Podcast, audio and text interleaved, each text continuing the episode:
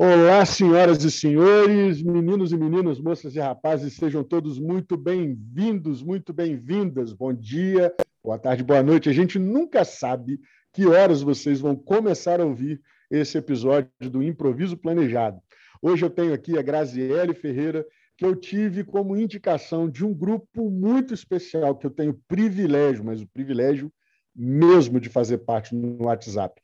É um grupo de meninas que falam sobre investimento para moças, meninas, senhoras, enfim, mulheres de todas as idades. Eu fui parar lá porque no início o grupo estava começando e aceitava que rapazes, moças, moços, homens participassem. Então eu fui para lá, pego as dicas preciosas que a mulherada vai partilhando e vai tirando dúvida, mas fico quietinho porque o foco do negócio é falar de investimento para a mulherada. Graziele Ferreira, seja muito bem-vinda, minha querida. Diga!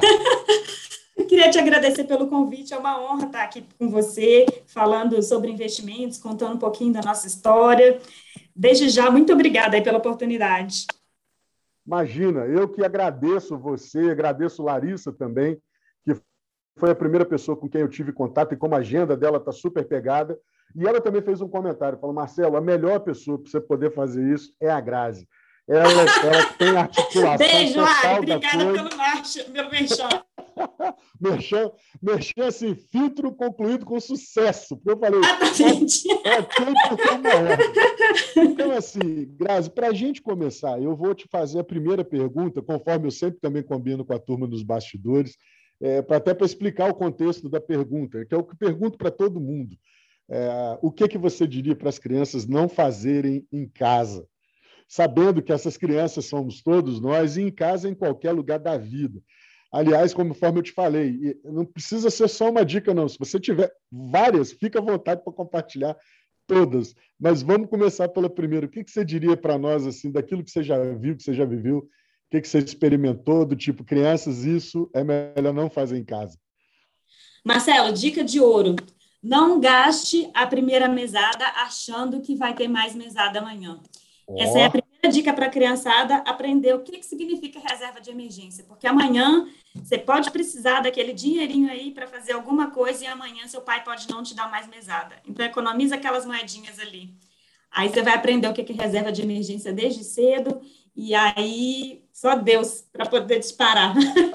Agora eu vou ser obrigado a complementar, porque pode ter gente que assim entende o conceito, entende a ideia, a, a, talvez a, as palavras são, digamos assim, autoexplicativas, mas é, eu não sei se a, se, se a, pergunta seria assim, tecnicamente, ou, é, melhor, como é que você pode exemplificar e, e enfatizar, Grazi, a, o que, que é a tal reserva de emergência? E como e, e aí eu já vou fazer um, uma na sequência, assim, pode já falar de, de cara. Quais são os conselhos que vocês que estão lidando com esse ensino é, de lidar com dinheiro, quais são os conselhos que vocês dão para a gente conseguir fazer, criar e, e, e manter essa re, reserva de emergência? Vamos lá. Reserva de emergência. A gente nunca sabe quando o imprevisto vai acontecer, né?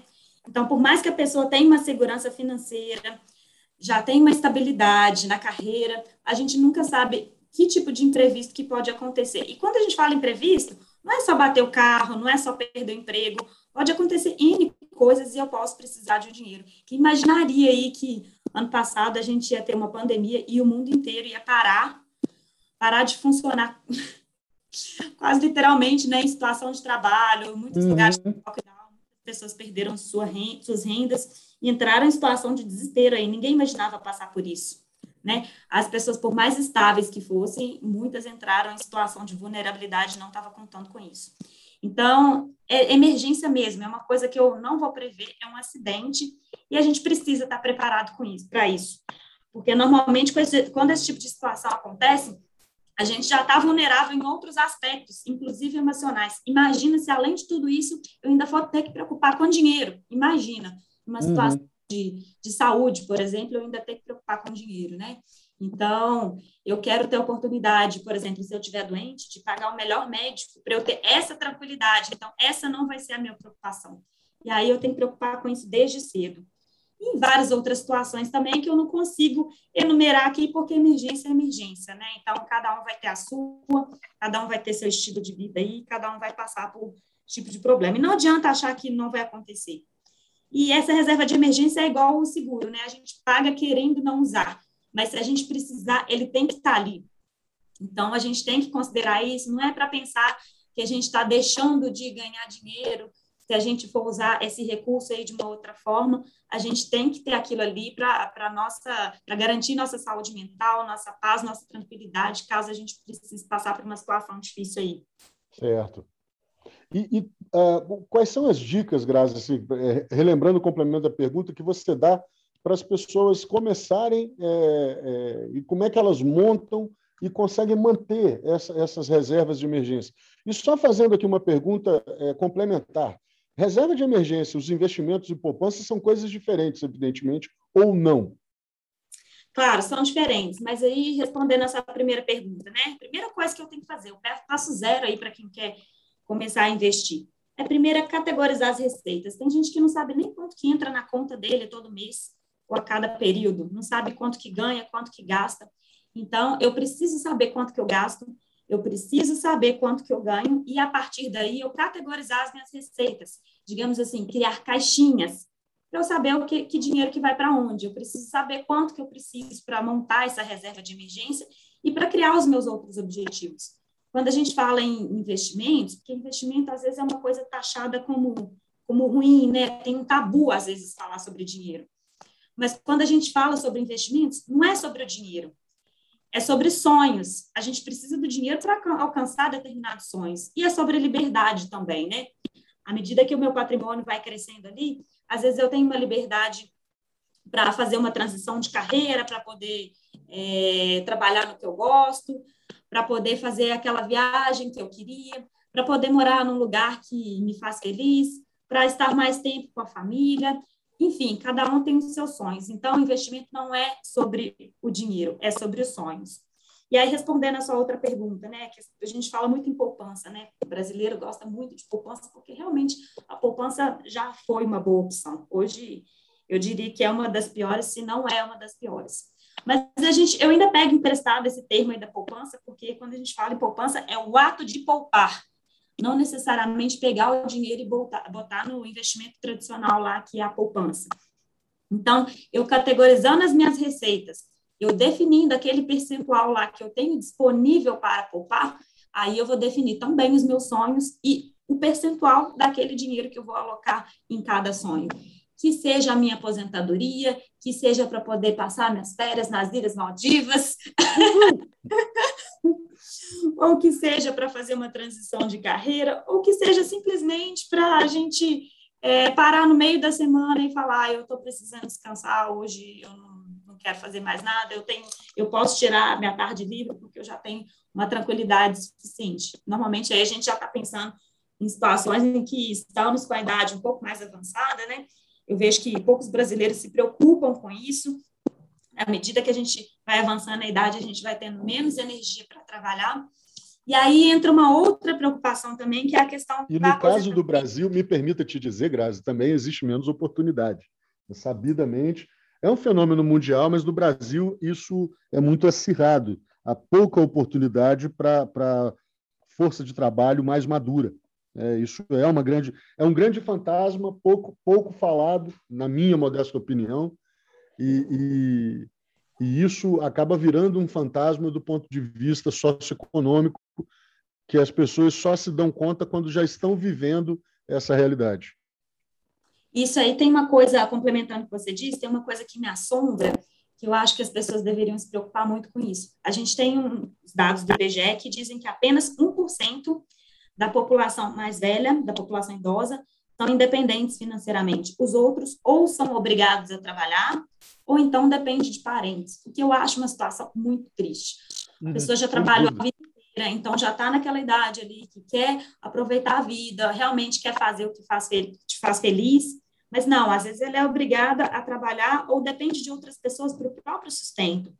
E essa situação ela tende a se agravar ainda mais, porque se a gente olha a situação da nossa pirâmide etária, né? A nossa pirâmide etária ela está engordando ali no topo, né? Então a gente tende a ter cada vez maior um número de pessoas mais velhas e um número menor de pessoas jovens para poder sustentar o topo da pirâmide. Isso aí é uma coisa que me preocupa muito. Que eu, por exemplo, eu não tenho expectativa de aposentar pelos métodos tradicionais, né? Igual meus pais, por exemplo, aposentaram. E aí, quando eu chegar nessa idade, né, considerada idosa, se eu não tiver é, dinheiro para me sustentar e eu não tiver saúde mais para trabalhar, porque a gente não sabe o que vai acontecer, né? E aí, como é que eu vou fazer? Né? Pois é. Eu quero, eu, eu quero te dar uma pausa nessa pergunta, porque eu sei que é uma pergunta retórica, e eu quero voltar nesse tema, se a gente tiver tempo e você me permitir. Mas agora eu quero te fazer uma, uma pergunta, Grazi. É, não é uma pergunta é, muito cavalheira, o, o, mas é, eu preciso te perguntar para situar quem está nos ouvindo e tudo. Você é uma mulher de quantos anos? Eu tenho 35 anos. Exato. Aí eu quero te perguntar o seguinte: a Grazi, quando tinha, sei lá, seus 5, 7 anos de idade e tal, o é, que, que, que ela queria ser quando crescesse e quem que você se tornou? Porque aí eu vou te fazer uma pergunta logo depois disso, para entender como é que é essa inteligência financeira, esse teu movimento relacionado ao Mulher Investe, e parece que tem outras coisas que vocês é, fazem ligados ao universo feminino, no empreendedorismo e outras, outras frentes, que eu quero saber tudo. Mas aí, antes da gente, da gente chegar lá, eu quero situar um pouco essa, essa história dessa menina que, que virou uma mulher empreendedora e tal. Lá atrás, o que, que a Grazi queria ser quando crescesse? Marcelo, eu queria ser caixa de padaria. Você está zoando comigo. Como é que foi essa história? Conta isso.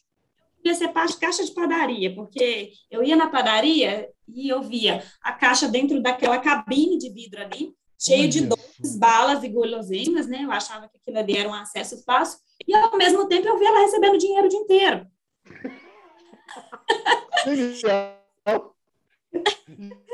Então, eu já tinha acesso a tudo ali, tinha acesso a todos os doces e chicletes e guloseimas que eu queria e ficava recebendo dinheiro o dia inteiro das pessoas. Então, era isso que eu queria ser.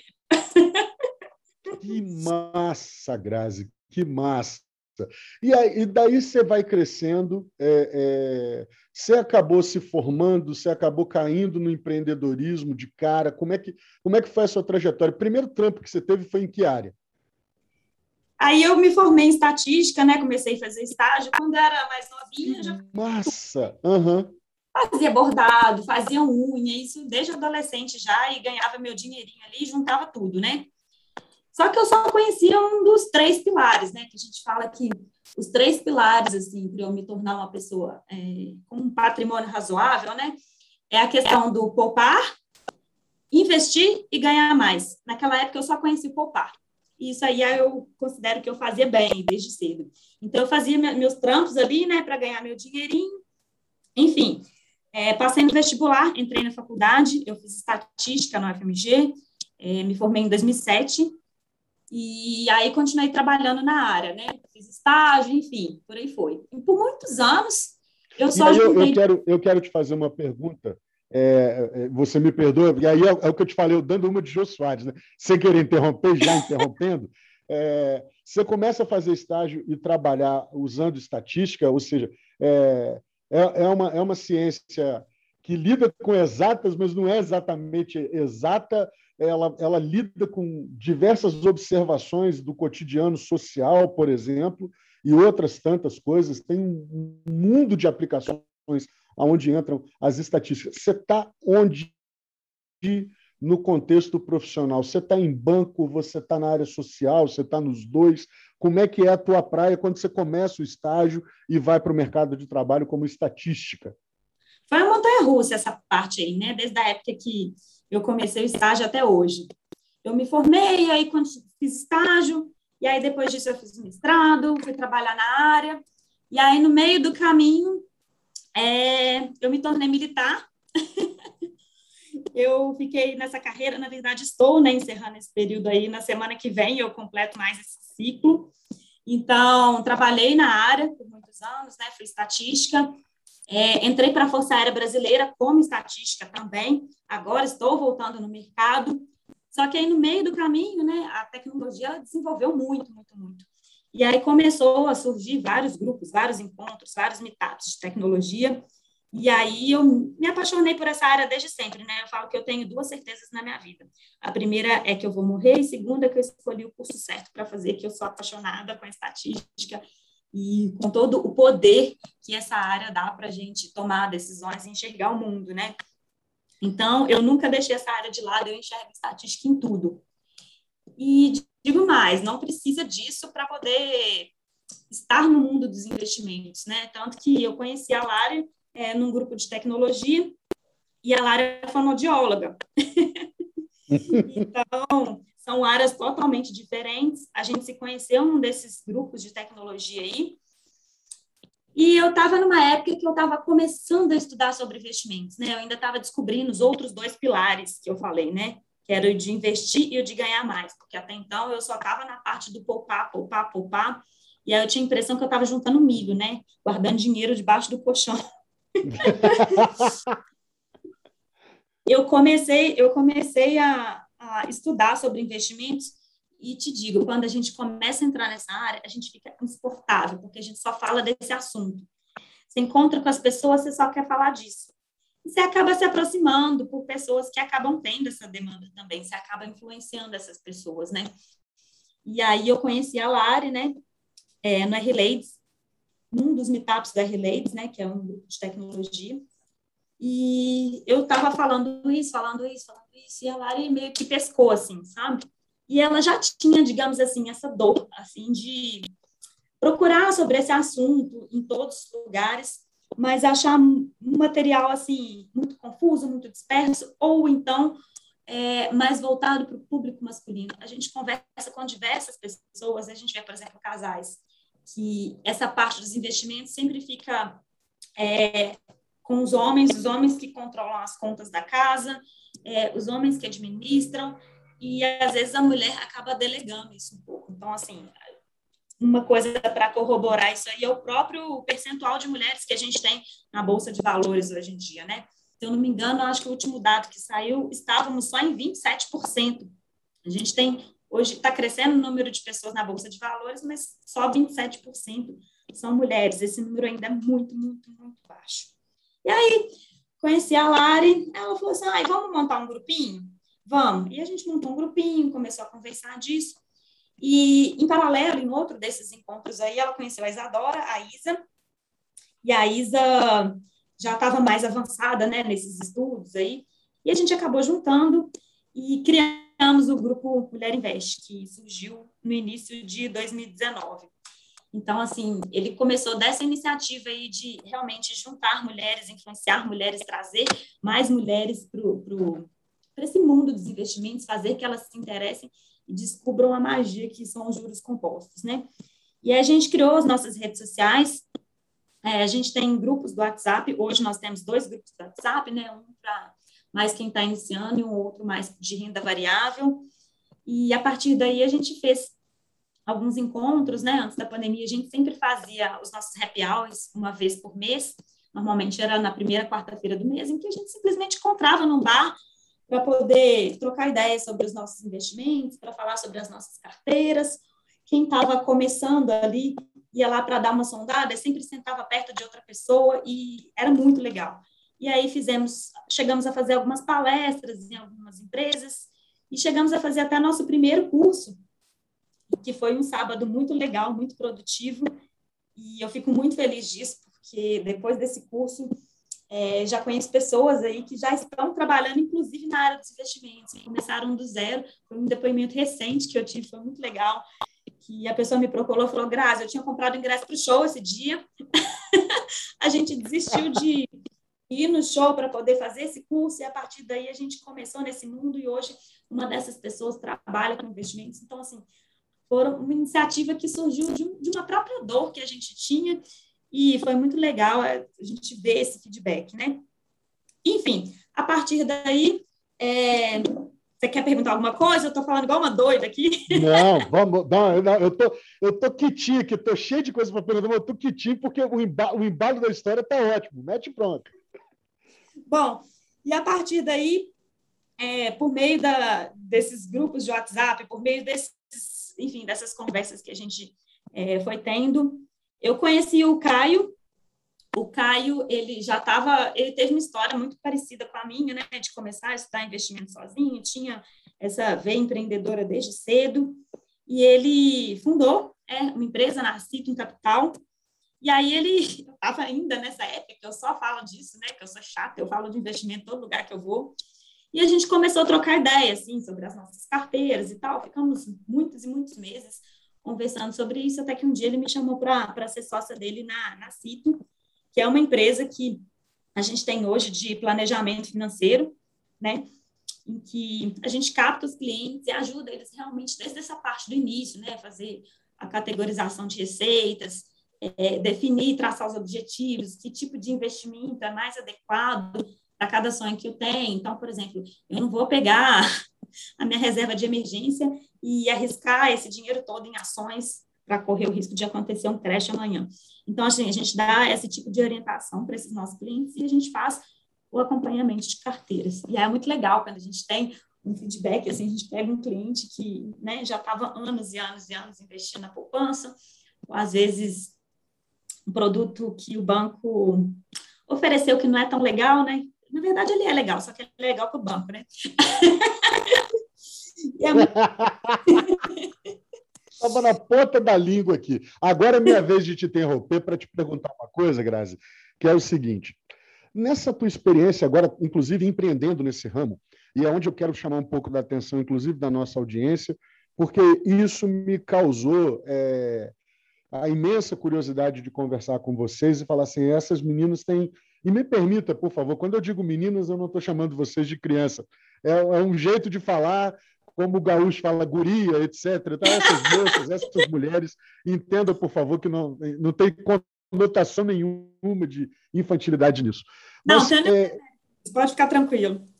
Então, Grazi, assim, o, qual que é a pegada do papo é, nessa, nessa vivência? Porque a gente já está, nem nada, nem nada, em termos de, em termos de cronologia, a gente já está falando quase de três anos de trabalho de vocês só no Mulher Investe. Você já está aí abrindo um trabalho profissional mais extenso, mais profundo com o Caio, tem outras pessoas também fazendo outras coisas, mas qual é a pegada da conversa com a mulher sobre a questão do investimento? O que que você, na tua, na tua vivência, pode apontar é, de diferença do papo entre as, entre as mulheres sobre investimento e da conversa com os homens. Onde que difere? É o sonho, é o objetivo, é a forma de falar, é, é, é, conteúdo mesmo. Homem, vocês têm a impressão que às vezes nós homens estamos falando, repetindo apenas é, formulações e conjecturas que a gente ouve, decora e repete, mas não tem muita noção do que está acontecendo.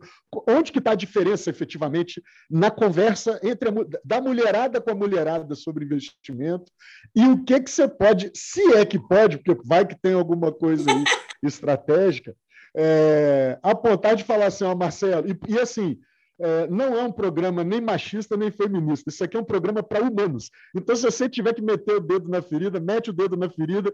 Quem sentir dor, que grite, eles que lutem. Então você pode baixar o sarrafo, fala à vontade. Qual que é a pegada? Qual que é a diferença, Grazi? Conta para nós, vai. Nunca te pedi nada. Na verdade, essa dor aí, ela começa um passo atrás, né? Um pouco antes dos investimentos que vem da própria situação profissional, né? Não é segredo para ninguém hoje, e a gente consegue ver estatísticas, estudos, que a mulher, ela ganha menos no mercado de trabalho fazendo as mesmas funções. Se a gente pega aí as principais empresas listadas na Bolsa de Valores aí, vai ver quantas, assim, que a, a chefia, as diretorias, as superintendências são ocupadas por mulheres, né? Recentemente teve um barraco desses no Twitter aí, mas é verdade, né? Estou sabendo, mas eu só fiquei olhando. só fiquei lendo. Enfim, mas se a gente levanta essas estatísticas aí, são assustadoras, né? Então, assim, as mulheres, elas é, já ganham menos, e mesmo em situações em que ela, elas ocupam o mesmo cargo, elas ganham menos também. Isso quando elas não conseguem nem ter acesso a esses cargos, né? E uhum. não é por falta de estudo, não é por falta de qualificação, é, é uma diferença ainda que a nossa sociedade ainda não conseguiu equalizar. Então isso, isso é uma fenomenologia é, isolada, Grazi, ou, ou, isso, isso se replica é, em nível mundial? Como é que é a leitura de vocês desse, desse primeiro aspecto que você está pontuando? Eu não cheguei a ver essas estatísticas em outros lugares, né? Mas eu tive acesso mais, assim, é, digamos assim, de uma forma um pouco mais familiar, um pouco mais pertinho, nesses encontros de tecnologias mesmo, que essas próprias mulheres davam depoimentos, assim, e muitas vezes chocantes, assim, de, de coisas, assim, que elas sabiam a mais, de cargos que elas não conseguiram ocupar, é, mesmo tendo uma qualificação maior. Então, assim, não, não cheguei a ver isso tão de perto em outros países, mas, assim, estando perto da gente, isso já assusta muito, né? Entendo. Uhum. Esse próprio dado, esse próprio dado aí do percentual da, de mulheres na Bolsa de Valores, isso aí já assusta muito. Então, assim, por que essa pegada de mulheres, né? Pelo próprio fato de ter uma, uma sororidade ali, né? Então, assim, quando você chama outra mulher para investir, não, ela talvez não vai fazer aquela associação que faz lá, por exemplo, com na parte profissional ou nesses grupos de tecnologia mesmo, em que eu não sei se eu poderia chamar até de preconceito, mas assim, que a gente vê uma diferenciação. Então, acaba, nossa intenção era criar um ambiente realmente acolhedor, assim, não tem diferença de linguagem, não tem diferença de conteúdo, não tem diferença de nada disso. Nosso intuito ao criar esse grupo de mulheres, realmente era tentar elevar o número de mulheres preocupadas com investimento, mas ao mesmo tempo dentro de um ambiente acolhedor em que elas não encontrem tantas barreiras da forma como elas encontram no mercado de trabalho. Então, esse é o objetivo do grupo. É, uma coisa que eu posso te falar como testemunho e como observador do comportamento humano já há muito tempo, mas há muito tempo mesmo, é, eu acho que quase, quase tanto tempo quanto você tem de vida. É, é, e é quase. Não, tô exagerando. Tô, não, não, gostaria, de, gostaria de dizer para você que é um exagero, mas infelizmente o tempo, o Senhor, tempo, ele vai dizer que eu estou falando a verdade. Mas isso é uma coisa que eu posso afirmar é, de primeira, é, em primeira mão, em primeira mão não, em, em, em testemunho efetivo. Eu vejo as meninas postando todo tipo de dúvida. E, mais uma vez, quando eu digo os meninos, a mulherada lá no grupo, postando todo tipo de, de dúvida, da coisa mais essencial a, a, a dúvidas realmente é, que demandam uma, uma, é, é, uma resposta mais elaborada, postar link, postar vídeo onde vai explicar aquele negócio que foi perguntado com mais, com mais detalhe, com mais minúcia. Mas eu nunca vi ninguém fazendo um tipo de coisa que nós, homens, independente da idade, a gente sempre faz. Alguém vai lá, faz uma pergunta uh, uh, aparentemente esdrúxula, independente da idade do cidadão, o cara vai lá, ele até às vezes responde, mas sempre tem um comentário: pô, mas isso aí é básico, não sei o que, e tal. É, é, cai muito naquele ditado: muda a idade, muda o brinquedo, mas o comportamento é de um moleque, essencialmente falando. Tá? E aqui não tem nenhuma crítica, não. Estou falando que faz, que eu mesmo, de vez em quando, é, nos grupos de amigos, principalmente, é, é, a gente vai lá, ajuda, procura, tá, mas tem que ter um, um, um, como se fosse assim, um comentário jocoso, uma piada, alguma coisa assim. Quando você está entre amigos, tudo bem, mas a maioria das vezes, nesses casos, a gente não se conhece e acaba gerando um constrangimento. Já que a pessoa faz aquela pergunta, ele nunca mais pergunta nada. Ou então vai no privado, pergunta para alguém que achou mais, digamos assim, ou menos agressivo, ou um pouco mais simpático e tal. Isso, de fato, acontece é, no, grupo, no grupo Mulher Investe. A, a, a pergunta pode ser recorrente, pode ser da mais básica, sempre tem alguém ali disposto a quase que pegar pela mão e falar: vou te explicar, é assim, é assado. Aí a pessoa pergunta de novo, é, é, sempre tem um complemento da pergunta com muita tranquilidade com muita paciência. Passa um pouco por isso ou essa percepção minha está tá, tá um pouco pueril, Graziele, para você? Marcelo, você pegou na essência, essa essência do Mulher Investe. É justamente pegar nesse ponto aí do acolhimento, entendeu? A pergunta ela não é idiota. Quando a gente começou, quem que sabia de tudo? Quem que sabia aquele monte de sigla no mercado financeiro? Ninguém sabia de nada.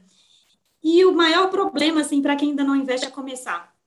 Tanto que a pessoa começa ali e ela já se empolga e vai. Então, justamente, quando a pessoa faz aquela pergunta ali, dá um quentinho no coração, a gente fica tão feliz, é mais uma que a gente está tá trazendo ali. Então, quando a pessoa está começando, a gente já sabe que ela vai, dali ela vai deslanchar.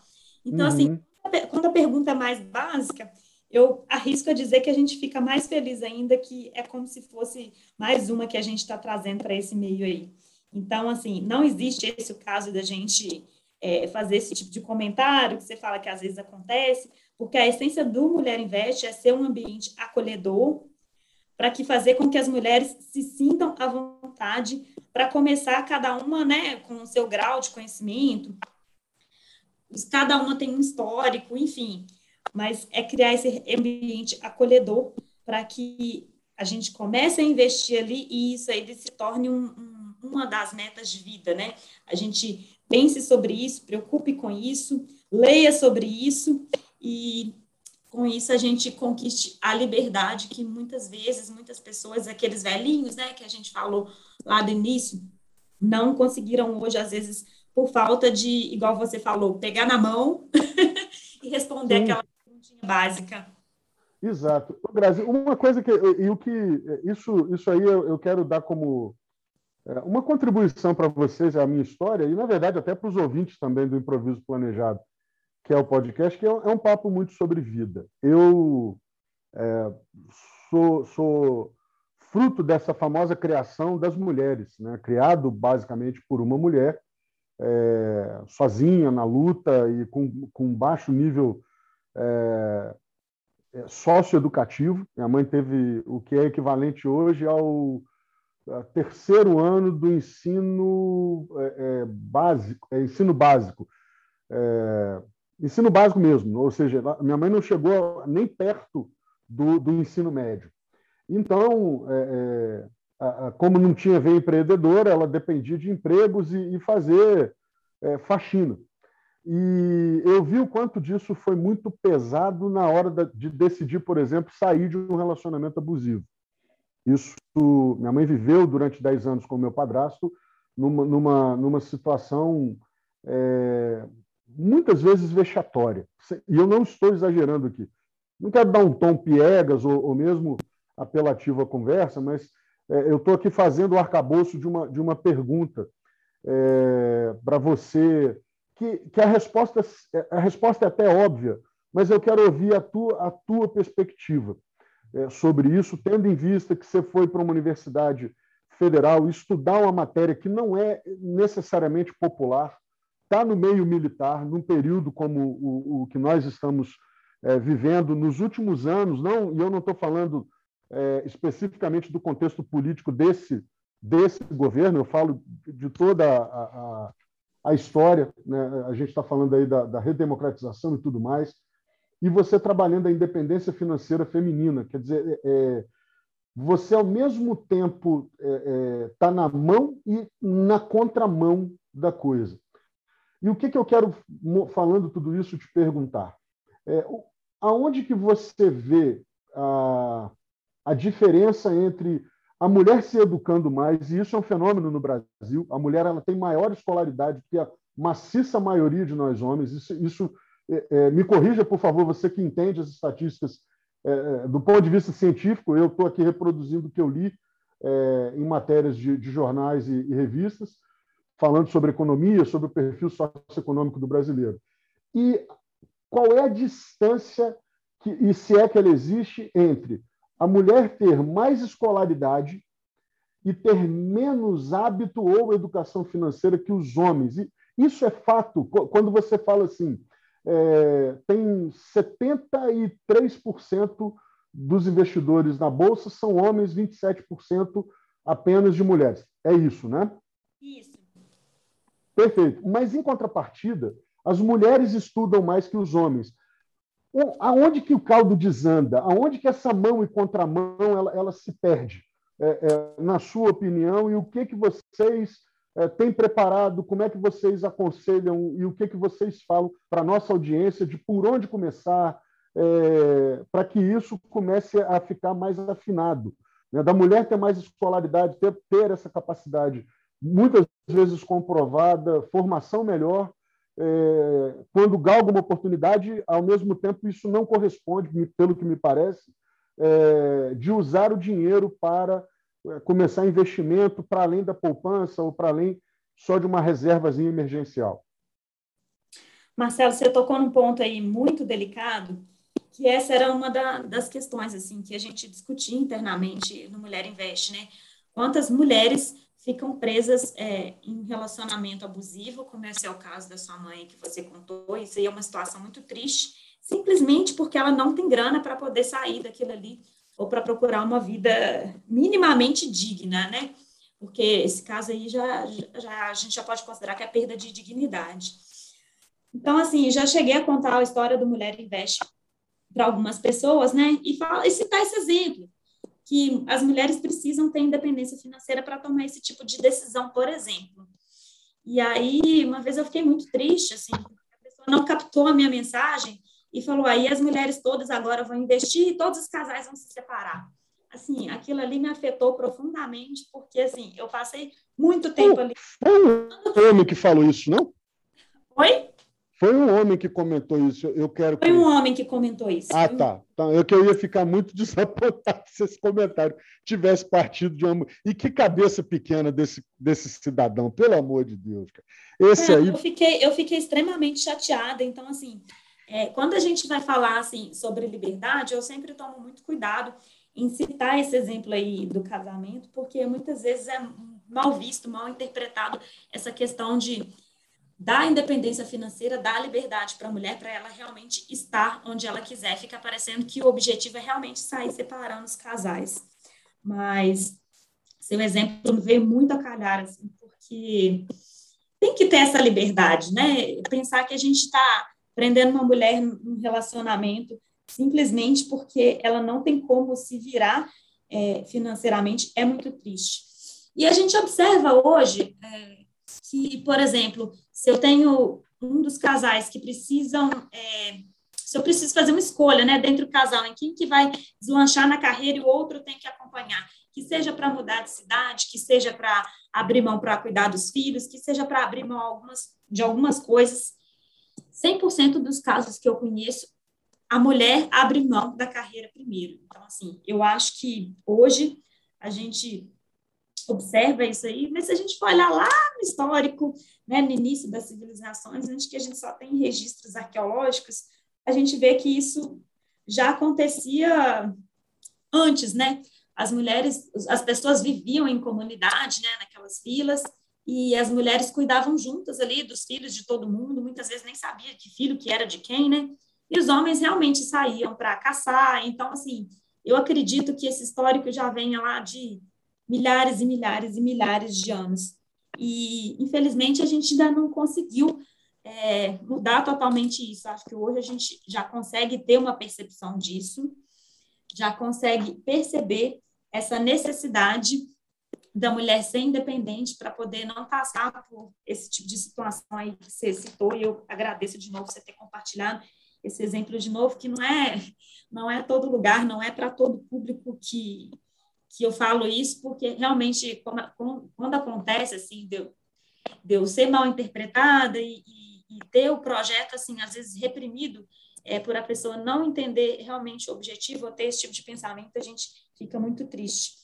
Conte, Mas... conte comigo conte comigo é, como como um apoiador é, vamos colocar assim uh, sine qua non da sua causa é, no que eu puder colaborar, que é, é uma das expertises que eu é, de fato abracei nos últimos anos e, e, tenho trabalhado nela, que é a comunicação, oratória, a própria copy é, ligada ao mercado digital. É, Grazi, eu faço aqui publicamente o compromisso com vocês de ser um colaborador efetivo para que essa, para que essa comunicação ela fique redonda e cada vez mais clara no sentido da necessidade da independência. Porque eu, como filho de uma mulher agredida e, e eu, eu, uso expressões em, em, palestras que eu faço e falo sobre o tema muito pesadas e, e não apareceu nenhum cristão, nem muçulmano e judeu é, para desfazer o que eu falei nesse sentido por assistir na primeira cadeira o que é a opressão e o sequestro econômico de uma mulher quando ela, com medo de que o filho passe fome, com medo dela ir, ir parar na rua da amargura, que é uma, é uma expressão mais antiga para falar de sarjeta, e, de, de, e literalmente de, de sair de um relacionamento com a mão na frente, outra atrás, sem ter para onde ir, carregando os filhos, por causa justamente desse medo, desse desamparo é, é, financeiro, dessas questões assim de que é, o homem é gestor e provedor é, por natureza, é, usando uma expressão religiosa, um meio que eu conheço, estudei e, e, trabalhei nele durante muito tempo, que o homem é obrigatoriamente, espiritualmente, o cabeça da casa. E às vezes é, é, é o cara pode ter tudo, e, e menos cabeça para administrar, para gerir, para fazer qualquer coisa, porque falta cultura, porque falta traquejo, é, é, porque falta até humildade para o sujeito é, aprender isso. Fala em primeira pessoa como homem tendo vivido as dificuldades num casamento é, e, e, vivendo é, essas aventuras e desventuras de você criar um, um núcleo familiar. Então, é preciso um pouco de honestidade de forma muito dura para admitir os próprios fracassos também. E é, é importante que se diga, eu não estou fazendo apenas uma crítica, mas também uma autocrítica, Grazi. E, e, e nisso me satisfaz muito dizer para vocês que vocês podem contar comigo no que eu puder, e claro que se, se não for invasivo a vocês, no que eu puder colaborar para que isso fique cada vez mais redondo, claro, ajustado, é, para quebrar essas objeções é, até oriundas muitas vezes mais da ignorância do que pela discordância, sabe? Então eu quero eu quero muito colaborar no que me for possível com vocês para isso, porque é uma bandeira, é, ela não é só justa, ela é necessária, porque a gente é um país de, de famílias abandonadas por homens que não conseguem admitir o fracasso em meio a relações que vão se desgastando e acabando. E isso faz com que, que, que é uma pergunta que eu quero te fazer. Muitas vezes as mulheres estão lá melhor educadas, mais capazes, mais dedicadas no trabalho e às vezes começam a ganhar mais até do que seus parceiros. O fato delas não investirem, Grazi, está tá relacionado a um gasto e um comprometimento maior do dinheiro que elas amealham com as suas famílias. Isso, isso pode ser levado em conta? Eu acho que pode ser levado em conta também, mas tem aquele tabu ainda, já entra em outra questão, né? Dos casais não conversarem sobre dinheiro. Às hum. vezes, é, no início do relacionamento, né? Não existe isso dos casais é, começarem relacionamento, se casarem e um não saber quanto que o outro ganha, isso aí não ser discutido como que vai ser é, a divisão das contas da casa, é, não só as contas da casa em si, mas assim, gastos com lazer, com viagens, enfim. Eu acho que já entra na questão de, desse tabu aí que não é legal, né? Assim, o relacionamento tem que ser transparente em tudo, e por que que nessa questão do dinheiro tem que ser diferente, né? Então, assim, se a mulher ganha mais do que o homem, isso aí não tem que ser motivo de constrangimento. Isso aí tem que ser motivo de discussão para ver como que vai redefinir isso aí é, é, o homem vai fazer alguma coisa para tentar levar renda, para ganhar mais, ele vai ter mais tempo para evoluir profissionalmente, ou vice-versa, né? Como é que vai ser essa sinergia, como é que vai ser essa cooperação? Não é para existir esse tabu. E eu é, realmente não entendo por que, que ele existe aí. Eu acho que você tocou num ponto que talvez seja questão cultural mesmo. Mas aproveitando a brecha aí, eu quero aproveitar assim para te agradecer publicamente assim por todo o apoio que você dá para o projeto, eu vejo que você contribui respondendo as perguntas, claro, quietinho ali, né, para ninguém ficar incomodado. De jeito, é, pois é, não, eu sou ali, é, é, é, mero, eu falo mesmo, até quando, quando eu conversei com a Larissa e convidando vocês para a gente bater esse papo aqui, é, e já quero, é, Grazi, é, na medida em que a gente avança aqui, você ainda não gritou, ou seja, ninguém incomodou você, ninguém mordeu, fala para a Lari, aqui, ele é educadinho e está convidando a gente para gravar todo mundo, porque eu acho que a conversa vai ficar muito rica. Não, não que esteja pobre agora, me entenda. É, eu, eu, acredito que a gente vai aqui avançar e não vai conseguir nem de perto, é, é, Grazi, esgotar os assuntos, esgotar a temática é, é, nesse sentido, sabe? E, e eu quero dizer aqui publicamente para a mulherada que está assistindo, é, a Grazi, no final, vai deixar as redes sociais e tudo. Gente, se tem só dois grupos e tiver faltando vaga, peçam para abrir um terceiro e tal, porque vale a pena demais, demais, demais, demais, demais da conta. Mas vale a pena demais. É muito conteúdo bom, objetivo, sem encheção de saco. Não é um grupo de bom dia, boa tarde, boa noite, para começo de conversa. Então, quando pinta coisa lá, é coisa muito direta, objetiva e sempre muito produtiva, muito esclarecedora, de, de verdade, sem nenhuma passa, passação de pano.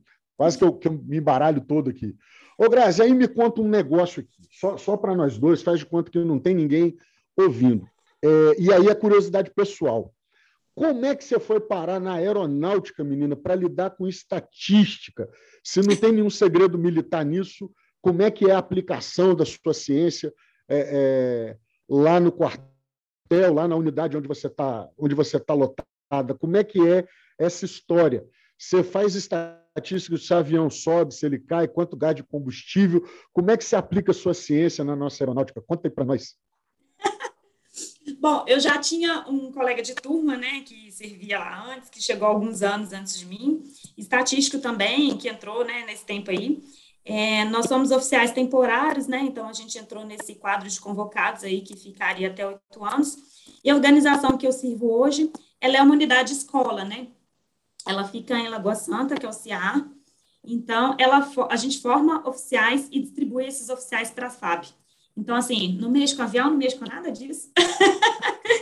Nem controle de tráfego aéreo? Não, nem passo perto. Nossa! Realmente, hoje, o que eu trabalho é no planejamento desses cursos e estágios de adaptação aí. Então, a gente uhum. tem preocupação em formar esses oficiais e deixá-los bem formados para a gente distribuí-los aí para as outras, as outras unidades da Força Aérea Brasileira. Então, aí, fiquei seis anos aí nessa dessa jornada. Enquanto isso, a ciência de dados desenvolveu muito, muito, muito, muito em paralelo. E, assim, uma hora ia acabar o meu período lá, né? Porque são oito anos só e eu estou completando seis anos aqui agora. E aí, assim, minha história foi meio que eu, digamos assim, até ruim de falar, né? Mas eu me aproveitei da, da pandemia para poder me atualizar, me inteirar das ferramentas, sondar como é que estava o mercado. E aí, quando eu percebi que realmente muitas empresas estão contratando remoto, e aí eu não estava restrito mais é, às empresas da minha cidade, eu resolvi interromper esse tempo aí um pouco antes, para não perder o trem, né, como uma boa mineira. Maravilha, então, mas eu, eu, eu, honestamente não vejo nenhuma eh, nenhum demérito ou qualquer constrangimento quando a gente fala assim do aproveitamento da, é, da pandemia. É um princípio de muita sabedoria a gente saber lidar com os dias maus. Isso eu, eu uso essa expressão dias maus até porque, é, é, para mim, é uma maneira poética da gente falar de crise e é uma expressão bíblica, por incrível que pareça.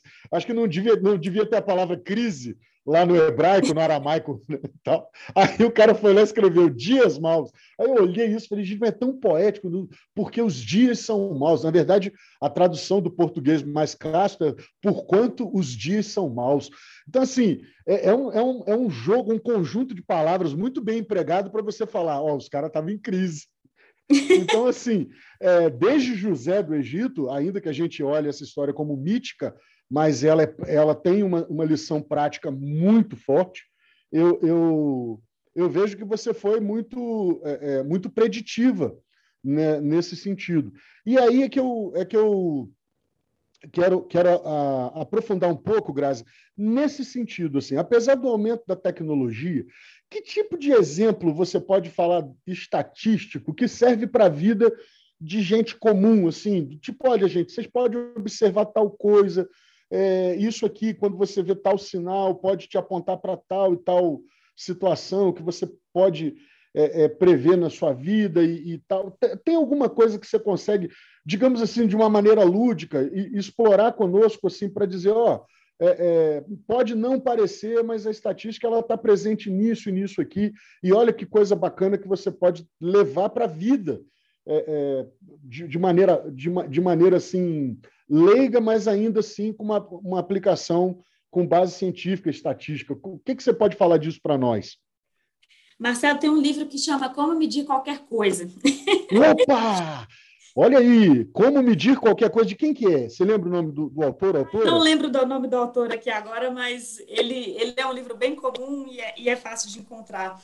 Mas eu falo que eu tenho que me policiar bastante com isso, porque eu, eu enxergo, não, não, digamos assim, só em números, né? Mas quando eu falo de medir, é enxergar em evidências mesmo. Uhum. Então, qualquer coisa que você está fazendo na rua é evidência para outra coisa. Às vezes, de um simples comportamento de uma pessoa que, né, às vezes não está legal, aquilo ali, eu não posso falar que é uma estatística, mas é uma evidência. Então, a gente acaba fazendo uma analogia dessa área com situações cotidianas mesmo. E aí, quando a gente vai para a prática, eu vejo que meu cérebro não consegue captar tudo. Eu não consigo captar tudo. Então, a gente precisa recorrer realmente a medições mais, mais técnicas, a gente precisa recorrer à tecnologia, a softwares, para poder fazer o que o meu cérebro não consegue, digamos assim, computar sozinho. E aí a gente avança realmente para um grau muito maior, né? Que aí já entra toda a teoria, a prática. Mas eu digo que para mim hoje, por isso que eu falo que eu tenho certeza que eu fiz o curso certo. A, a estatística não se resume a números frios é, presentes em um banco de dados, que às vezes eu observo ali e eu estou medindo realmente ah, aquilo ali é só um percentual de morte de Covid, por, de pacientes que contraíram Covid. Não é só aquilo. Tem uma realidade muito maior por trás daquele número. E realmente essa capacidade analítica, não só nos números, mas na vida, eu acho que ajuda muito e tem tudo, tudo, tudo a ver comigo. E muitas vezes a pessoa vive a estatística e não sabe que é aquilo ali, porque ela uhum. acha que é simplesmente a matemática fria, e não é. Entendi. Enquanto você estava aqui, eu estava te ouvindo, e aí eu, eu, fui dar uma gulgada aqui, porque eu fiquei, fiquei coçando. É como mensurar qualquer coisa? Pode ser esse? É, pode ser esse, sim. Nossa, que é, vergonha. Era alguma coisa que o nome autor do cara... ainda errou o nome do livro, né? É, não, é, não, porque é o seguinte, eu fui pegar aqui para ver se, se, se eu já tenho, porque eu tenho uma, uma, um monte de livro aqui que eu fui pegando em promoção e tal, gente que me, me, manda ali, Pô, você precisa desse negócio. Aí eu vou jogando aqui na minha, na minha pastinha, eu falei, não tem não, mas eu fui dar um Google, tá como mensurar qualquer coisa, deixa eu pegar o nome do cara, que não é um nome fácil. É Huber, sei lá, algum, um treco assim, peraí. É, é Douglas, não, Douglas Huber. Isso. Isso aí. Nossa, mãe. Não, interessantíssimo aqui. Que negócio legal. É, é importante a gente pensar nisso, né? Pra, das coisas que a gente descobre como ciência ou aplicação de ciência. Porque agora eu estou curioso por um negócio. Quando você fala do grupo de tecnologia, onde você conheceu Larissa e tudo, e Larissa, você falou que a formação de origem dela não é nada é, ligada a exatas. a exatas, né? Ela é fono, é isso? Ela é fono, ela é fono. Hoje ela acupuntura. Perdão, picou aqui, eu não te ouvi bem. Ela, é, como é que é o negócio? Hoje, hoje é o quê? Hoje ela trabalha com acupuntura, com aromaterapia, enfim, a, a carreira da Lara é uma montanha-russa igual a minha. Mas aí combinar fono, fonoaudiologia com terapias integrativas, eu acho que dá um caldo bom pra caraca. Dá um caldo bom pra caramba. Vou até, vou até tentar convencer a Larissa de conversar com ela sobre essa temática, porque isso, para quem lida com comunicação e oratória como eu, além da parte de, de tecnologia, é, é fundamental é, é, ter essa visão é, é, holística mesmo, uma visão mais ampla sobre, sobre as necessidades das pessoas. É... Você está sendo convocada publicamente aqui, tá? Pois é, menino, vamos ver se, vamos ver se agora rola. Mas, mas a minha curiosidade, Grazi, está no seguinte: é, quando você fala que esse grupo de tecnologia tava, vocês estavam lá e, e, se conheceram, era tecnologia ou é tecnologia focada ou ligada a quais ramificações profissionais, a quais é, desenvolvimentos na área profissional ou mesmo, ou mesmo social? Qual que era a pegada? Esse grupo de tecnologia é o R-Lades. A gente tem é, várias comunidades. Aqui a gente se conheceu no R-Lades Belo Horizonte mas o R é de uma linguagem de programação R, né, que é uma, uma das tecnologias que a gente usa na estatística, mas que é aplicada a diversas áreas também, né? Uhum. E aí, no R-Lades, a gente tinha pessoas de várias áreas, inclusive a Lari foi uma das integrantes desse grupo. Na época, ela era uma das, das cofundadoras e organizadoras, enfim. Então, assim, a gente tinha mulheres de várias áreas ali, o que era muito legal essa, essa integração. E nesse grupo, a gente teve a oportunidade, eventualmente, de conversar uma com as outras, e foi aí que surgiu, digamos assim, o núcleo do Mulher Invest, né? Porque algumas dessas integrantes saíram realmente de lá. É, foi, eu eu eu eu tô na dúvida, mas eu acho que eu estava nesse grupo quando eu conheci você. Eu sou num outro grupo em comum onde a Larissa estava, foi falado do grupo e até foi feita a pergunta. Aí ela falou: como está começando, a gente vai aceitar e tal. Mas ficou meio que assim, não enche muito o saco, não. Então, desde então, eu estou lá como ouvinte, né, prestando atenção assíduo, sem é, é, fazer bagunça. É, é mas Marcelo, mas eu aproveito assim para agradecer a todo o seu apoio, não só em nome do Mulher Invest, mas em nome de todas as mulheres investidoras, porque assim, eu sempre defendi que o apoio masculino para a gente é muito importante no sentido de trazer outras mulheres e não criar essa competitividade, essa rivalidade, ah, quando eu falo aqui que o número é só 27%, não é que a gente está querendo, é, digamos assim, ficar competitivo e ganhar dos homens, porque às vezes tem uma conotação um pouco ruim, né, dependendo para o público que a gente fala. A mesma coisa do caso anterior, né, que eu contei do casamento. Uhum. Mas, assim, não é o nosso intuito criar essa, esse sentimento de rivalidade com o universo masculino. Então, assim, eu sempre defendi e defendo até hoje o apoio dos homens para o projeto, a missão deles de trazer outras mulheres para começar a investir, para tentarem, junto com a gente, é, alcançar essa liberdade financeira. E não é, de novo, não é só sobre dinheiro, não é só sobre finanças, é sobre sonhos mesmo, né? E esse apoio vem sendo muito importante para a gente, porque a gente teve vários amigos e conhecidos que trouxeram outras mulheres. Inclusive, no, no primeiro curso que a gente fez, né, tinha muitos homens interessados em fazer o curso, e a gente ficou discutindo, né, como é que seria. Ia ser estranho para o projeto se a gente tivesse maioria de homens no curso, né? Então, aí o que a gente fez foi, é, se o homem quiser fazer o curso, ele vai ter que trazer uma mulher junto. foi eu, eu levei uma empreendedora para o grupo, eu acho que ela chegou, eu não lembro, ela ia participar desse curso, eu não lembro se ela foi, era uma colega de trabalho, assim, recém-conhecida, eu tinha acabado de me integrar lá, mais ou menos no, no meio de 2019 o grupo começou, se eu não estou enganado, ou um pouquinho antes.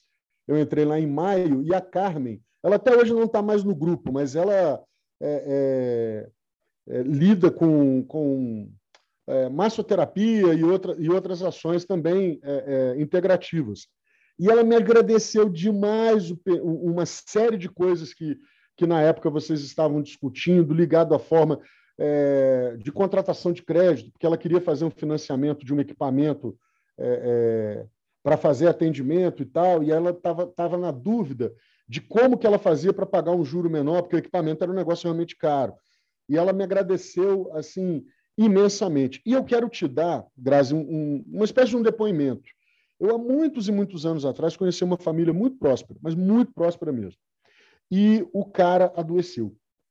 E no que ele adoeceu, ele ficou um tanto, assim, numa condição quase que vegetativa sabe? de prática, praticamente invalidez. A situação até reverteu, mas o prejuízo deles é, ainda não. O que, que acontece? Olha que loucura. A, a esposa não acompanhava e tinha aquela cultura, né? Quem cuida do dinheiro é um homem, nananana, e aí veio essa, essa enfermidade que eles é, é, passaram, e uma pessoa se aproximou para ajudar o casal a lidar com as coisas na ausência dele, como é que fazia com o dinheiro, aquele negócio todo e tal. É, o cara não enganou a família, mas ele enfiou muito os pés pelas mãos. E eles perderam muito, muito, muito dinheiro nessa época. E eu, eu lembro com clareza da, da, desse casal, dela reclamando quantas vezes o fulano, né, o marido dela, que eu não vou expor nomes, me chamou para eu ver o que, que era, como é que fazia, tal, e, e aí eu virava, não, é bobagem, você que entende disso, tal, vê isso aí. E aí uma outra pessoa foi lá para tentar ajudar e acabou enfiando os pés pelas mãos, e eles perderam muita, mas muita grana, não foi pouca, não. Fazendo investimento ruim, é, é, levantando é, descapitalizando, sabe, fazendo, liquidando patrimônio em hora que não precisava, porque achava que o, o rendimento ia ser maior. Mas assim, uma série de decisões equivocadas que fez com que eles perdessem é, muita, muita grana. Não, não, fica, não chegaram a ficar na miséria, mas assim, é, pós-recuperação, o, o, o, esse meu, meu amigo está nadando de novo, quase que do zero para recompor, sabe? É, e isso passa como alerta é, disso que você está falando, do quão é importante que as mulheres compreendam também é, é esses aspectos, sobretudo até para a proteção da própria família, inclusive nesse aspecto. Exatamente, Marcelo. E quando a gente fala disso, não é que a pessoa tem que ficar o dia inteiro estudando sobre investimentos, tem que ficar acompanhando bolsa, não é nada disso. Porque muitas vezes a pessoa fala, não, eu não tenho tempo. Não é sobre isso, entendeu? Mas é para poder, poder administrar minimamente o patrimônio e para não cair nesse tipo de cilada, digamos aí, né? Não é que é uhum. ruim é, você depender de outra pessoa ou precisar de ajuda. Mas, assim, quando a pessoa te ajuda, você tem que ter uma noção ali do que está fazendo. Não é ficar o dia inteiro acompanhando cotação e comprar na alta, comprar na baixa, vender na alta. Não é sobre isso que a gente está falando. É sobre construção de patrimônio que vem um pouco depois de da gente começar a estudar, adquirir um certo conhecimento para poder ser protagonista das nossas próprias vidas e do nosso próprio dinheiro, porque ninguém, ninguém vai querer que o nosso patrimônio cresça e vai cuidar do nosso dinheiro como a gente mesmo. É, é o famoso olho do dono que engorda o gado, né? Exatamente. É, um, é um, um, um, ditado que eu aprendi aqui depois de vir morar em, em Minas Gerais e que é absolutamente verdadeiro. É absolutamente verdadeiro. Grazi, conta para gente aqui uma coisa. Como é que faz para te achar, para fazer um contato direto com você nessa questão de análise é, comportamental ligada a patrimônio, tudo, é, fala com você através de algum site, através de algum perfil institucional já do seu negócio com o Caio na, na no Instagram, como é que faz para te encontrar? Ó, vou deixar o Instagram do Mulher Investe aqui, né, para as mulheres que queiram, né, procurar ajuda nesse sentido primeiro, que é arroba Mulher Investe BH. E para falar comigo e com o Caio, né, para procurar realmente uma assessoria aí, a gente tem o Instagram também, que é citumcapital, e o nosso site também, que é www.citumcapital.com. Vamos lá, como eu me lembra muito o nome é, em latim, então para soletrar é www.ci, é isso? Não, S-I-T-U-M. Ah, entendi, então é S de sadia, I-T-U-M de Maria ou N de não? M de Maria. M de Maria, Citum, S-I-T-U-M de Maria.com. Citumcapital.com. Citumcapital.com, muito bom. E Citum Capital no Instagram. Citum Capital no Instagram, exatamente. No nosso site já Maravilha. tem um WhatsApp lá, então, para quem quiser fazer um contato direto, só mandar uma mensagem que a gente consegue ver rápido. Ou então, mandar um próprio um próprio inbox lá no, no chat do Instagram já consegue achar também. A mesma mandar, coisa. Um, mandar um direct lá, fala com vocês fácil. E fala nessa pega... Entendi. Nessa pegada, então, Grazi, vocês estão lidando é, com, com análise de perfil financeiro, com é, verificação do que, que a pessoa pode fazer, pode começar com o, o, o, dinheirinho que ela já tem. Exatamente. Como é que funciona o nosso trabalho? a gente marca uma conversa inicial com o cliente para ver quais que são os objetivos, quais que são as metas deles. Muitas vezes, a maioria dos clientes não tem nenhum objetivo claro, assim. Então, a gente começa essa conversa nessa pegada. Poxa, mas você já tem reserva de emergência?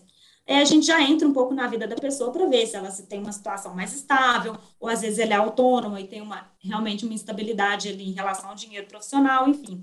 Se a pessoa já tem uma reserva de emergência e quer alocar, quais são os melhores produtos, ou se é realmente a pessoa está preocupada em juntar o dinheiro lá para a aposentadoria. Então, assim, a gente faz essa análise baseado tanto no tipo de objetivo que o investimento ele se baseia muito nisso, né? Como eu falei, se eu tenho um objetivo de curto prazo, eu não vou colocar muito risco ali. E no perfil da pessoa também, que por mais que a pessoa esteja preocupada com aposentadoria ou com um objetivo de longuíssimo prazo, que ela está pensando, sei lá, daqui 15, 20, 30 anos, eu não quero que meu cliente fique sem dormir também se a gente tiver uma crise é, na Bolsa de Valores, por exemplo, igual a gente teve ano passado, e que o patrimônio caia tanto assim a ponto que ela perca o sono, né? Então, a gente leva em consideração esses dois fatores, os objetivos do cliente e é, o perfil de risco, para realmente traçar uma estratégia ali de como é, vão ser alocados esses investimentos. Isso aí depende muito também de quanto a pessoa está disposta a colocar por mês, né? Ou de repente ela já tem um patrimônio ali que ela só quer aportar, mas que não quer fazer investimentos periódicos, enfim, tem situações diversas, então a gente marca essa conversa inicial com o cliente para realmente a gente traçar estratégia. E aí a gente faz acompanhamento né, de toda a carteira, a gente dá uma assessoria, a gente tem um atendimento personalizado para ficar à disposição do cliente ali para qualquer dúvida que ele tenha. Bacana. E, e Grazi, é, é, talvez essa seja uma pergunta é, recorrente, mas é sempre interessante a gente voltar nela. Estou endividado. Né? É, é possível mesmo num cenário desse ou a gente pensar em, em, em construir uma reserva, é, algum investimento que seja. E uma outra coisa até que eu quero te perguntar: se esse perfil de pessoas ele, ele também tem, encontra, melhor dizendo, um, uma assessoria, algum tipo de orientação é, para saber como é que sai desse rolo, se, se isso também está dentro do, da tua cartela de serviços, que eu acabei não perguntando. É, ou, ou, no caso, especificamente para pessoas que têm esse perfil de endividamento, independente do volume, se isso é com, com outro tipo de assessoria, se tem algum, algum parceiro, alguma, alguma parceria que cuida disso, é com vocês também. É com a gente também, Marcelo. Uhum. Dívida, né? Uma coisa é quando a pessoa fez um financiamento e tem aquele pagamento recorrente lá, que é um financiamento que às vezes não é legal, mas que está controlado ali. Outra coisa é quando a pessoa já tem aquele digamos assim, aquele vício de endividamento, né, que não consegue parar com a dívida. Mas aí eu volto realmente naqueles três pilares lá atrás. Lembra que era poupar, investir e ganhar mais? Muitas vezes eu preciso recorrer ao fato da renda extra também, entendeu? A gente realmente tem aquela conversa com o cliente para entender, porque às vezes ele tem a dívida, mas não é interessante para ele quitar a dívida dele agora, ele precisa reserva fazer a reserva de emergência em paralelo. Então, assim, é muito personalizado, entendeu? Porque depende muito da, digamos assim, da saúde dessa dívida. Da mesma forma que a gente fala da saúde da dívida da empresa, tem a saúde da dívida pessoal do cliente mesmo, né? Então, uhum. cada caso é um caso, mas a gente conversa e bate esse papo com o cliente a respeito disso sim, para ver no que, que a gente pode ajudar.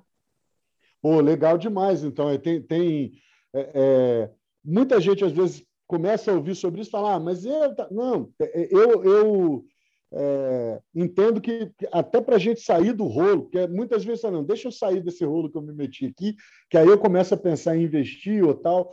Tenho que ter a receita do caminho também para conseguir sair do rolo, para se organizar melhor, para sair dessa, dessa ciranda, porque tem muitas vezes a gente está pagando juro alto e coisa e nem sabe. Eu fui muito vítima disso, assim, do deixa que eu resolvo. É, aí, lá, bem lá atrás, eu tive que pedir. Eu, eu aliás, na verdade, é, entreguei os pontos e fui pedir ajuda, e foi a melhor coisa que eu fiz para conseguir sair do buraco que eu estava. É, é, é, extremamente útil e pouca gente tem, tem noção do quanto isso é, é, pode tirar a gente do atoleiro, ou pode pelo menos mostrar a luz no fim do túnel para nós. Legal para caramba, muito legal mesmo. Ô, Grazi, e não tem jeito, tá? Você depois me xinga, pode me xingar agora até. É, eu olho para os estatísticos é, não como místicos, mas vocês têm jeito de ter, assim, não é uma previsão, mas uma noção de futuro. Eu quero te perguntar na tora mesmo, assim, e você, principalmente, que é uma estatística que lida com cenários econômicos, com cenários financeiros, né? É, é, qual que é hoje qual que é hoje a tua visão ou a visão do grupo com o qual você trabalha, com que você conversa e tal, é, porque me parece que além de, de estatística, você é acadêmica. É, você já concluiu seu mestrado, né? Pelo que eu entendi. Já, meu mestrado em 2010. Ah, então, assim, não, então você é acadêmica, você, você, só não é acadêmica do Salgueiro, mas você é acadêmica de, de, de carteira, assim, com, com bastante experiência. É, então, assim, entre você e os seus colegas né, de, de cadeira e tudo, é, qual é a expectativa de vocês? Eu vou te perguntar isso em dois níveis, tá? Por favor, e pode falar rasgado, que eu sei não é uma, uma ciência exata, não tem é, agora falando sério, bola de cristal, mas qual é a perspectiva de vocês, junto com os colegas economistas e tudo mais que vocês estão, que você tem conversado, é, com relação à perspectiva da economia é, mundial e a economia do Brasil em, em, em, particular. Mas nessa ordem, assim, na economia do mundo, o que, é que vocês estão vendo? Na economia brasileira, o que, é que vocês estão imaginando de cenário para, sei lá, para daqui dois, três anos, não sei, porque a gente ainda está muito recente nessa crise toda ligada à pandemia. Mas eu tenho lido muita gente falar sobre a expectativa da experiência fantástica a hora que esse negócio passar. E aí eu quero saber de você, assim, dentro da sua perspectiva, da sua experiência, das leituras que vocês têm feito, o que, que vocês estão esperando do ponto de vista científico e estatístico, assim, para esses cenários, tanto no mundo como no Brasil em particular? Marcelo, eu tenho acompanhado muitas discussões disso, porque, assim, nos últimos meses a nossa bolsa está andando um pouco de lado, e às vezes até está dando uma caída ali. E, apesar disso, a gente está vendo os resultados aí das empresas reportando lucros muito bons, muito bons. Uhum. Nem, nem só comparado com realmente com o mesmo trimestre do ano passado, que a gente já esperava que fosse melhor mesmo, porque ano passado foi o caos, mas comparado em relação aos trimestres anteriores desse ano mesmo. E isso aí tem sido um assunto muito polêmico que tem dividido né, a opinião da, dos economistas em relação ao cenário macroeconômico. Mas, a despeito disso, eu digo ainda que isso aí não deveria ser uma preocupação enquanto investidora. Por que, que eu falo isso? Ah, pode ser que a expectativa seja que a economia melhore, né? as pessoas retornem com seus empregos, com as atividades normais, e a roda da economia continue girando, mas eu não vou conseguir prever se vai ter uma outra crise. Quem conseguiu prever, né, com tanto tempo de antecedência, que ia ter uma pandemia, que ia acontecer isso tudo? Então, assim, eu posso até prever que isso, esse cenário vai ser resolvido, mas eu não consigo prever quando e a profundidade que vai ser o próximo. Então, assim, eu como investidora, isso não é uma preocupação para mim. Tanto que eu já, é o que eu falo, né? Eu tenho que saber quanto que eu ganho e quanto que eu vou aportar. Então, eu já sei qual é o percentual da minha receita que eu vou aportar todo primeiro dia útil do mês, independente do que aconteça. Então, assim, ah, eu vou ficar olhando o dia que a bolsa vai cair para eu aportar. Eu não faço isso, não é a minha estratégia pessoal. Então, assim, eu aporto regularmente todos os meses. Tem cliente que às vezes que não aporta todo mês, porque eh, às vezes ele não recebe mensalmente como eu recebo, né? Mas eu faço meu aporte todos os meses, independente do que está acontecendo no cenário macroeconômico. Então, apesar da gente ter essa expectativa aí, né, de, melhoria, é, pelos lucros das empresas, pelo que a gente está reportando aí de da questão da própria expectativa do PIB mesmo, eu não aconselharia para ninguém ficar esperando é, uma melhora disso ou ficar esperando o momento certo para aportar, porque a gente não vai acertar o olho da mosca. Entendeu? E aí eu falo com meus investimentos, às vezes a gente sempre se arrepende, né? Porque quando eu aporto investimento e ele sobe, eu me arrependo de não ter aportado mais. E quando ele cai, eu arrependo de ter aportado. Mas no final, tudo dá certo. Então, assim, quando eu olho, assim, desde quando eu comecei a investir, realmente a, a comparação, assim, entre as curvas do que eu aportei e vejo a mágica dos juros compostos, assim, sem ficar perdendo meu sono, preocupado do que, que vai acontecer, o que está acontecendo nos Estados Unidos, na China, ou não sei aonde, na política, e, enfim, ficar nessa confusão toda, não vale a pena perder o sono por causa disso. Claro que é importante a gente acompanhar as notícias realmente para a gente tomar outros tipos de decisões, mas isso aí não deve ser uma trava para que eu comece a investir ou realmente ficar esperando o momento certo, porque dificilmente eu vou acertar. E se a gente pega os grandes nomes de investidores no mercado, não foi essa estratégia que eles usaram. Pois é, eu estou aqui te ouvindo e falando, pô, na verdade, isso é uma, é uma o que a Graziella está falando é uma, uma lição para a vida, né? A gente é, ficar com a cabeça grudada no que foi, ou tentar adivinhar o futuro e não viver o hoje, assim, tendo as preocupações naturais, mas sem abraçar a ansiedade. É óbvio que um, um, algum grau de ansiedade é, é necessário até para a nossa sobrevivência. Como sempre, a questão do, do bendito do tal equilíbrio, né? Eita!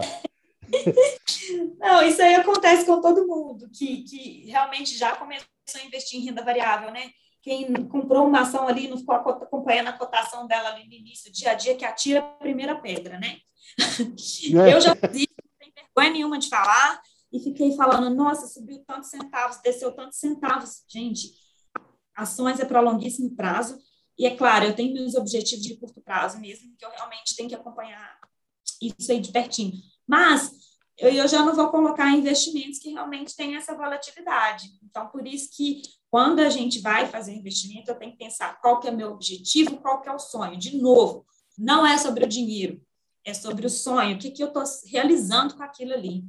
Então, dificilmente eu né, quero crer que o cenário macroeconômico é, vai ser um impeditivo. Claro que ele pode dar uma atrasadinha ali nos planos, né? Mas, assim, a gente tem que sempre pensar no cenário daquele objetivo, né? Se é para curto, médio, longo prazo e fazer realmente meu planejamento direitinho. Esse planejamento é muito importante. Massa demais. Grazi, eu quero te agradecer muito por esse bate-papo. Você já está, não é nem convidada, não, intimada para mais um. Nós vamos fazer a pauta para aprofundar umas coisas aqui, porque eu tenho certeza que, assim como eu, muita gente que vai escutar esse material, esse conteúdo, vai ter diversos insights e muitas perguntas para fazer. Muito, muito obrigado. Eu comecei te pedindo para perguntar o que não fazer. Se você quiser ficar à vontade para falar agora o que fazer, é deixar uma lição, pensamentos, deixar seus contatos, mais uma vez, tanto profissionais quanto pessoais, se assim você quiser. Fica à vontade. O papo foi. É, é, não, a, gente, a gente não depositou dinheiro, mas o papo ficou rico muito mais do que eu imaginava. Show de bola demais, minha querida. Muito obrigado. Eu que agradeço mais uma vez a oportunidade. Quero reforçar que, mais uma vez, né, sei que estou sendo enfática em relação a isso, o seu apoio para o projeto, mas o seu apoio também por é, participar e de trazer outras pessoas para investirem também, todo o apoio que você vem dando para a gente, assim, desde o início, eu tenho acompanhado você quietinho lá, mas, assim, sempre dando contribuições, e isso aí, eu acredito muito na importância disso, entendeu? Não é sobre é, competitividade, não é sobre, ah, agora as mulheres vão investir mais que os homens, não é sobre isso. É sobre o ser humano, é sobre todo mundo, é sobre sonhos, é sobre liberdade. Isso aí não precisa ser um tabu, a gente tem que falar isso mesmo. Então, se abrir nesse espaço aqui hoje para conversar, eu me senti muito feliz, muito lisonjeada, então só tenho que te agradecer mesmo, viu? Muitíssimo obrigada. Nada, o privilégio é meu, de verdade. De verdade mesmo, o privilégio é muito meu. Me senti honradíssimo em vocês terem aceito o convite, da Lari, da Lari ter escalado você. E ela falou: a melhor pessoa para conversar com você vai ser a Graziele. Eu falei: pô, que massa, vamos embora lá. E seus contatos, minha querida, mais uma vez, tanto lá da Citum, quanto se você quiser também deixar o pessoal e, claro, reforçar o convite para a turma seguir o Mulher Investe BH, que é lá no Instagram, não é isso? Pode, Arroba pode Mulher Investe BH arroba Citum Capital, e o site da Citum, www.citumcapital.com. A gente está à disposição lá para quem precisar e vem investir com a gente. Maravilha, maravilha. Ô, Grazi, sucesso, muita saúde para vocês. Eu aqui, é, dos meus, da, das minhas poucas possibilidades, mas do, da, do minha, da minha grande disposição, estou às ordens de vocês. Muito, muito obrigado por esse presente. Eu que agradeço, Marcelo. Também estou à disposição. Fortíssimo abraço aí para você. Para nós. Muito, muito obrigado. Aí. Valeu demais. Esse foi mais um episódio do Improviso Planejado hoje com a Graziele Ferreira, da Citum Capital e também representante do movimento Mulher Investe. O meu Instagram você já sabe, mas não custa lembrar, sou marcelo.carvalho. Faz contato com a gente, vamos conectar, porque a vida é isso. A gente pode até planejar, mas nunca sabe quando vai chegar um improviso. Grazi, grande abraço para você, muito, muito obrigado mais uma vez. Outro, Marcelo, excelente final de semana. Abraço, tchau, tchau. Outro, tchau, tchau.